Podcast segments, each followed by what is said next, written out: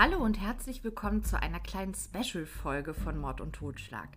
Der True Crime-Autor Adrian Langenscheidt hat mich gebeten, in seinem neuen Buch True Crime Schweden einen Gastbeitrag zu schreiben. Ich habe mich total darüber gefreut, da ich eine besondere Beziehung zu diesem Land habe. True Crime Schweden ist am 1.5. erschienen und es haben auch hier wieder Podcaster mitgewirkt.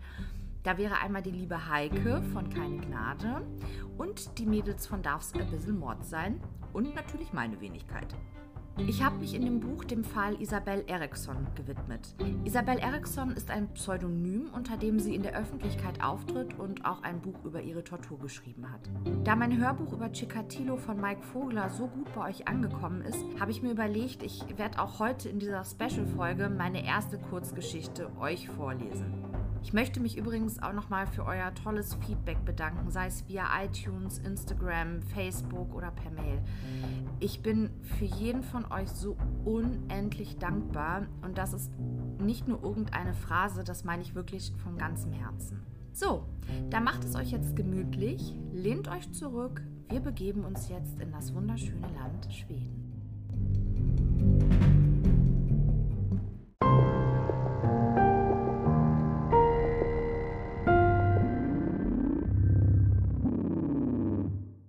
Auszug aus dem Polizeiverhör von Martin Trenneborg aus dem Buch Joa Mein von Isabel Eriksson. Ermittler, wann haben Sie mit dem Bau des Bunkers begonnen? Martin Trenneborg, ich glaube, vor vier Jahren habe ich damit begonnen. Ermittler, also hatten Sie mindestens schon seit vier Jahren diese Fantasie? Trenneborg, das ist korrekt.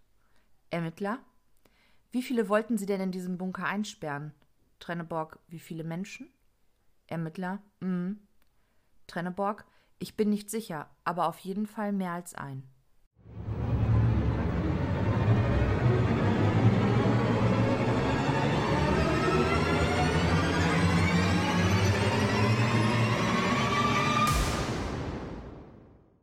Als Isabel Eriksson aufwacht, fühlt sie sich benommen. Ihr Körper und ihre Augenlider fühlen sich schwer an. Ihre Kehle ist so trocken, dass jeder Atemzug in ihrem Hals brennt. Das Schlucken tut ihr weh. Ihr Kopf scheint mit Watte gefüllt zu sein. Einen klaren Gedanken kann sie nicht fassen. Es dauert einige Sekunden, bis Isabel es langsam schafft, ihre Augen zu öffnen. Sie blinzelt, alles scheint im Nebel zu liegen. Ihr erster Blick fällt auf die Zimmerdecke. Wellblech? Sie schaut an sich herunter und sieht, dass sie mit ihrer Steppdecke zugedeckt ist, aber das Bett, in dem sie liegt, ist nicht ihres. Isabels Verstand wird immer klarer und langsam kommt ihr Körpergefühl auch zurück. Sie schließt noch mal kurz die Augen und atmet tief durch. Hab ich letzte Nacht zu viel getrunken? Hab ich einen Filmriss? Aber wo war ich denn gestern Abend und vor allem mit wem war ich da? Aber noch viel wichtiger, wo bin ich jetzt? Der Geruch vom Baustaub steigt Isabel in die Nase und bei jedem Atemzug legt sich eine weitere Staubschicht auf die Innenseite ihres Halses. Isabel schaut an sich herunter und bemerkt, dass sie ein rosafarbenes Top trägt und eine Jeanshose. Das spürt sie. Sie spürt auch, dass sie keine Unterwäsche trägt. Sie kann sich nicht erinnern, dass sie dieses Outfit zuletzt angehabt haben sollte. Nelly? Isabel blickt sich nach ihrem sieben Monate alten Pudel um. Nelly sitzt nah an ihrem Gesicht. Sie winselt und leckt Isabel mit ihrer rauen Zunge über die Wange. Doch dann erstarrt Nelly plötzlich, beginnt zu knurren und blickt in eine Ecke des Raumes. Isabel dreht ihren Kopf langsam in die Richtung, um zu sehen, was Nelly so erschreckt. Adrenalin schießt durch Isabels Wehen. Der Schrecken fährt ihr in alle Glieder. Schreien kann sie nicht. Auf einem Stuhl, neben ihrem Bett, sitzt ein Mann und starrt sie an. Wortlos. Ich kenne ihn, das ist der Amerikaner. Isabel fliegen Erinnerungsfetzen durch den Kopf, aber sie kann sie nicht fassen. Sie erinnert sich, dass er in ihrem Apartment war. Aber wann? Es könnte gestern gewesen sein. Oder vielleicht heute früher am Tag? Hatte sie vielleicht zu viel getrunken und ist dann einfach eingeschlafen? Isabel probiert sich aufzurichten, um den Amerikaner zu fragen, was zur Hölle hier los ist. Bei dem Versuch, sich zu bewegen, spürt sie plötzlich einen stechenden Schmerz in ihrer Armbeuge, verursacht durch eine Kanüle, die in ihrem Arm steckt. Obwohl Isabel flüchtig der Gedanke kommt, dass sie vielleicht in einem Krankenhaus sein könnte, wird ihr schnell klar, dass das nicht der Fall sein kann.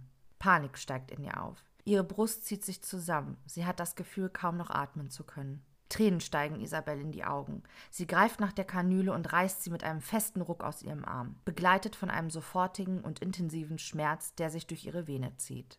Das war nicht so gut. Die Kanüle einfach herauszureißen.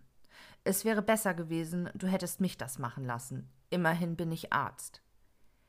Er spricht langsam, fast schon affektiert. Isabel versteht nicht, was hier vor sich geht. Warum spricht der Amerikaner Schwedisch? Langsam werden die Erinnerungsfetzen klarer und greifbarer. Sprechen kann sie aber immer noch nicht. Kein Ton kommt über ihre Lippen. Ihre Gedanken kreisen. Der Mann vor ihr ist Amerikaner, lebt aber zurzeit in London. Wir waren verabredet und wollten gemeinsam mit seinen Kollegen in einem Restaurant zu Abend essen. Ich hatte mein elegantes blaues Kleid angezogen. Isabel wird schwindelig. Alles fängt an, sich zu drehen, ihr Blick vernebelt. Sie drückt die zitternde und knurrende Nelly noch schützend an sich. Dann wird Isabel erneut bewusstlos. Isabel Eriksson ist Anfang 30 und arbeitet als Escortdame. Erfolgreiche Männer, schicke Restaurants, teure Hotels und aufregende Reisen. Isabel liebt ihren Lifestyle und sie ist stolz auf sich, denn sie kann von sich behaupten, sie hat noch nie mit einem Mann geschlafen, der ihr nicht auch gefallen hätte. Und im Gegenzug für ihre Gesellschaft und ihren Körper bekommt sie all die Annehmlichkeiten und eine gute Bezahlung. Es ist der 9. September 2015, ein Donnerstag, als Isabel das erste Mal auf ihren angeblich amerikanischen Kunden trifft, der sich zurzeit geschäftlich in Schweden aufhält, aber eigentlich in London lebt. Beruflich ist er an der Börse beschäftigt und handelt mit Aktien. Das erste Treffen findet in Isabels Apartment im schwedischen Östermalm statt. Bereits einige Tage zuvor hatten die beiden ihr Treffen verabredet. Ihr Kunde, dem Isabel die Tür an diesem verhängnisvollen Tag zu ihrem Apartment öffnet, ist gut gebaut, macht einen ruhigen und selbstbewussten Eindruck. Er spricht Englisch mit einem leichten amerikanischen Akzent und trägt einen Anzug mit Hosenträgern sowie ein ordentlich gebügeltes weißes Hemd. Später wird sich herausstellen, dass es sich bei diesem angeblichen Amerikaner mit Hauptwohnsitz in London um den 38-jährigen schwedischen Arzt Martin Trenneborg handelt. Trenneborg erzählt Isabel, dass am Samstag ein Abendessen mit seinen schwedischen Kollegen geplant sei und er sich gerne von ihr natürlich gegen Bezahlung begleiten lassen möchte. Im Anschluss möchte er sie gerne in sein Hotel, in dem er eine Suite gebucht hat, einladen. Allerdings wolle er bereits um 6 Uhr am Abend zu Isabel ins Apartment kommen, um sich gemeinsam mit ihr auf den Abend einzustimmen. Auch wenn Isabel es seltsam findet, dass ihr Kunde bereits drei Stunden vor dem vereinbarten Termin zu ihr kommen möchte, stimmt sie zu. An diesem Tag ihres ersten Treffens kommt es zwischen Isabel und Trenneborg bereits zum geschützten Geschlechtsverkehr. Natürlich gegen Bezahlung. Dabei bemerkt Isabel, dass Trenneborg eine Art Schwellung am Schaft seines Penis hat. Isabel spricht ihn darauf an, vor allem um sicherzugehen, dass es sich nicht eventuell um eine Geschlechtskrankheit handelt, auch wenn sie diese auf dem ersten Blick nicht vermuten würde. Dennoch, ihr Job hat sie vorsichtig werden lassen. Trenneborg weicht direkt zurück und scheint sehr verlegen zu sein. Er antwortet ihr knapp, dass es sich dabei um eine Verletzung handelt, die er sich beim Militär zugezogen habe. Es kommt zum geschützten Geschlechtsverkehr zwischen Isabel und Trenneborg. Sie bemerkt, dass Trenneborg sie währenddessen unentwegt mit seinen intensiven grünblauen Augen anschaut, nein, regelrecht durchdringt, wie die Augen eines Psychopathen. Isabel ist der fixierende Blick Trenneborgs so unangenehm, dass sie ihre Augen schließt. Das war aber auch das Einzige, was Isabel unangenehm an ihrem Kunden aufgefallen war. Samstag, 12. September 2015. Martin Trenneborg kommt wie vereinbart um 6 Uhr am Abend zu Isabel in ihr Apartment. Ermittler, was genau ist an dem Samstag passiert, als Sie zu ihr gegangen sind? Trenneborg, wir hatten einen schönen Abend zusammen, haben Champagner getrunken. Ich hatte auch ein Geschenk für sie dabei. Und dann ähm, habe ich ihr zum Champagner ein paar mit Schokolade überzogene Erdbeeren, die ich zuvor mit Drogen versetzt habe, gegeben, sodass sie einschläft, würden Sie wahrscheinlich jetzt sagen. Danach habe ich sie nach draußen in mein Auto gebracht und sie und ihren Hund Richtung Süden nach Skane gebracht. Ermittler. Verstehe. Welche Drogen haben Sie ihr denn verabreicht? Trenneborg. Etwas, das sich Flunitrazepam nennt. Möchten Sie, dass ich es für Sie buchstabiere? Flunitrazepam, besser bekannt als Rohypnol, wird vorwiegend zur kurzfristigen Behandlung von Schlafstörungen verordnet, da es eine schlaffördernde, beruhigende, muskelentspannende als auch angstlösende Wirkung hat. Wird Flunitrazepam zusammen mit Alkohol aufgenommen, kommt es zusätzlich zu Gedächtnislücken. Daher ist dieser Wirkstoff auch als Date-Rape-Droge bekannt. Opfer von Vergewaltigungen oder anderen Missbräuchen können sich nicht oder nur sehr ungenau an das Tatgeschehen erinnern.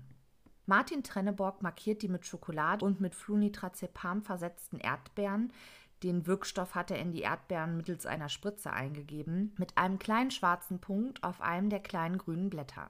Mit diesen füttert er Isabel. Er selbst isst nur die unmarkierten Erdbeeren. Zusätzlich trinken sie Champagner. Bevor Isabel allerdings ihr Glas leeren kann, wird sie bewusstlos. Trenneborg geht zu seinem Auto und holt alle Utensilien, die er für seinen weiteren Plan mitgebracht hat, und geht wieder in Isabels Apartment zurück. Strittig ist, ob er Isabel jetzt vergewaltigt oder nicht. Isabel kann sich nicht daran erinnern, auch nicht, als ihr Trennebock später davon berichtet, mit ihr Geschlechtsverkehr gehabt zu haben. Vor Gericht wird er die Vergewaltigung bestreiten, nachgewiesen werden kann sie ihm ebenfalls nicht. Sicher ist, dass er Isabel entkleidet, ihr eine Windel anzieht sowie eine Jeanshose und ein pinkfarbenes Top.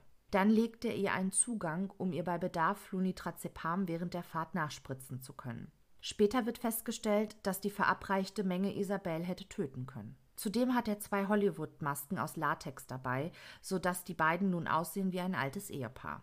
Er buxiert Isabel in einen mitgebrachten Rollstuhl und setzt ihr die kleine Nelly auf den Schoß. So verlässt er mit seinem Opfer das Apartment, verfrachtet sie samt ihres kleinen Hundes in sein Auto und macht sich auf den Heimweg. Nach einigen Stunden kommen sie in dem fast 600 Kilometer von Östermalm entfernten Skarne an. Trenneborg hat hier ein altes Haus samt großem Grundstück gekauft. Die vorherigen Besitzer besaßen Pferde, so dass eine große Koppel mit zu dem Grundstück gehört. Auf dieser Koppel beginnt Martin Trennebock 2011 eine Art Schuppen mit mehreren Räumen zu bauen. Ein Nachbar berichtet der Polizei später, dass er dem Arzt geholfen habe, die Wände des Schuppens hochzuziehen. Als er seine Arbeit verrichtet hatte, war es ihm allerdings durch Martin Trennebock untersagt worden, die Baustelle erneut zu betreten. Drei große Banktresortüren mit jeweils einem Gewicht von über 300 Kilo sollen Trennebocks Geisel an einer Flucht hindern.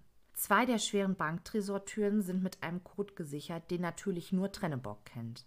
Zudem hat Trenneborg mit jeder Menge Zement und Beton dafür gesorgt, dass niemand in diesen Bunker ein- oder ausdringen kann. Außerdem kann er sich so sicher sein, dass niemand Isabels Schreie und ihr Flehen nach Freiheit hören würde.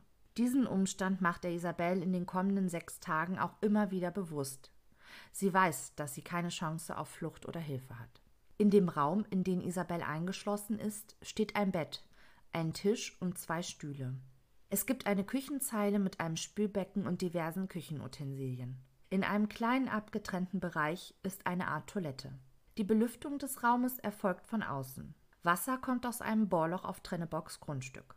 Auch die Elektrik hat Trenneborg selbst verlegt. Es gibt mindestens noch einen weiteren Raum, den Trenneborg noch nicht fertiggestellt hat, in dem er noch eine Frau gefangen halten will.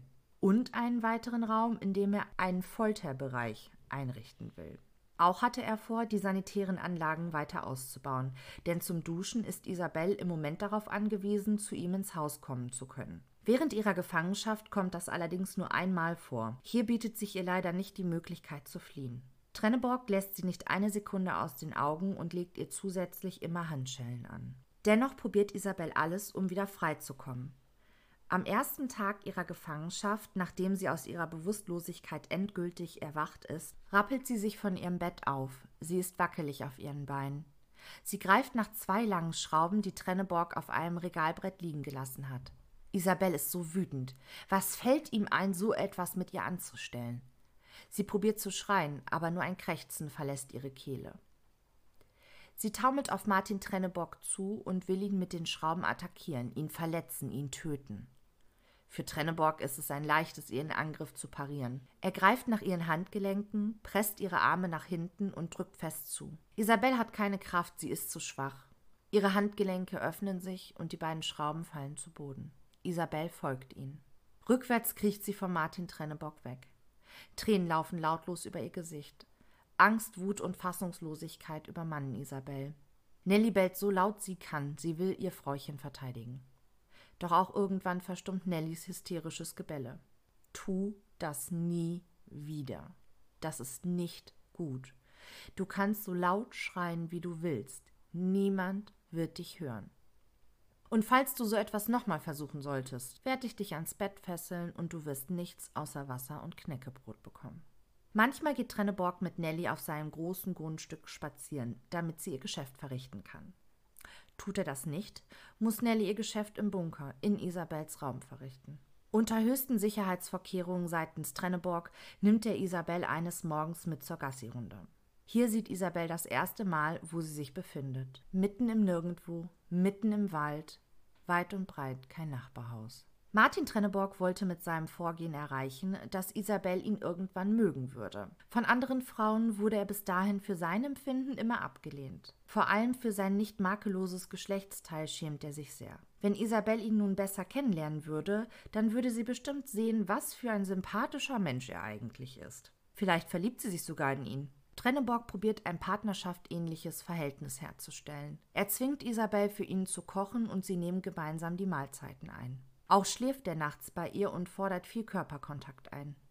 Allerdings kommt es nicht zu einer Vergewaltigung, an die Isabel sich später erinnern könnte. Trennebock sagt Isabel, dass er Sex mit ihr haben will, aber ohne verhüten zu müssen. Um sicher sein zu können, dass sie keine Geschlechtskrankheiten hat, nimmt er ihr Blut ab und lässt sie einen vaginalen Abstrich bei sich machen. Beide Proben lässt er in dem Krankenhaus, in dem er angestellt ist, im Labor untersuchen. Die Ergebnisse liegen Trennebock bis zu Isabels Befreiung nicht vor. Trenneborgs Stimmung schwankt stark zwischen empathisch und verletzlich bis hin zu manipulativ und aggressiv. Isabel sagt, dass sie ihn als Psychopath wahrgenommen habe. Diagnostiziert wurde später allerdings nur eine Depression. Mit einer Depression lassen sich Trenneborgs Verhaltensweisen aber nicht erklären. Während ihrer sechstägigen Gefangenschaft kommt er eines Tages mit einer geladenen Waffe zu Isabel in den Bunker. Er berichtet ihr, dass er sich die Waffe heute schon in den Mund geschoben habe, aber nicht abdrücken konnte. Er übergibt ihr die Waffe und sagt ihr, dass sie ihn jetzt erschießen kann. Die Türen seien geöffnet. Isabel zögert. Sie traut ihm nicht. Ganz davon abgesehen, dass sie sich nicht in der Lage fühlt, einen Menschen zu töten, auch wenn es sich um ihren eigenen Entführer handelt. Aber was ist, wenn die Tür eben nicht offen ist?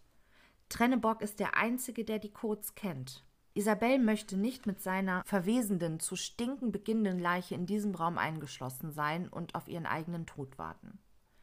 Trenneborg sieht den Umstand, dass sie ihm die Waffe zurückgibt mit den Worten Ich kann dich nicht töten, als Liebesbeweis an. Am dritten Tag ihrer Gefangenschaft steht plötzlich ein Mann in Isabels Gefängnis. Erst kann sie es nicht glauben, aber der Mann ist nicht Martin Trenneborg. Er hat langes dunkles Haar und einen dunklen Vollbart. Er steht nur da, sagt nichts. Helfen Sie mir, ich werde gefangen gehalten, ich wurde entführt. Isabel rappelt sich von ihrem Bett hoch und geht auf wackeligen Beinen dem Mann entgegen. Je näher sie ihm kommt, desto komischer kommt ihr sein Gesicht vor, aber sie kann es nicht genau benennen. Irgendetwas stimmt nicht. Der Mann fasst sich an sein Gesicht und zieht es herunter. Unter der Maske kommt der lachende Trennebock zum Vorschein. Du hättest dein Gesicht sehen sollen, zum Todlachen, giggelt er und schmeißt die Latexmaske in eine Ecke. Was Isabel in diesem Moment fühlt: Wut, Frustration, Hilflosigkeit. Am Donnerstag, den 17. September 2015, Tag 6 von Isabels Gefangenschaft, teilt Trennebock ihr mit, dass er am kommenden Tag nach Stockholm fahren wird, um einige Dinge zu erledigen. Er möchte in Isabels Apartment, damit er ihr Wechselwäsche und persönliche Dinge holen kann. Außerdem möchte er ihr Apartment aufräumen und alle Spuren beseitigen. Das habe er am vergangenen Samstag nämlich nicht geschafft, da es so lange gedauert habe, bis das Flunitrizepam gewirkt habe und er alle weiteren Maßnahmen durchführen konnte, um mit Isabel nach Skane fahren zu können. Er hatte vor, eine Nacht in Isabels Apartment zu verbringen und würde sich dann am nächsten Tag wieder auf den Heimweg machen. Am frühen Morgen des 18. September 2015 kommt Trennebock zurück, ohne Isabels Sachen. Der Zettel klebte an der Tür. Die Polizei hat das Türschloss gewechselt. Ich bin nicht in deine Wohnung reingekommen. Er reicht ihr die Notiz, geschrieben von der Polizei Stockholm. Isabel liest: Isabel, deine Liebsten machen sich Sorgen um dich. Sie vermissen dich und haben eine Vermisstenanzeige gestellt.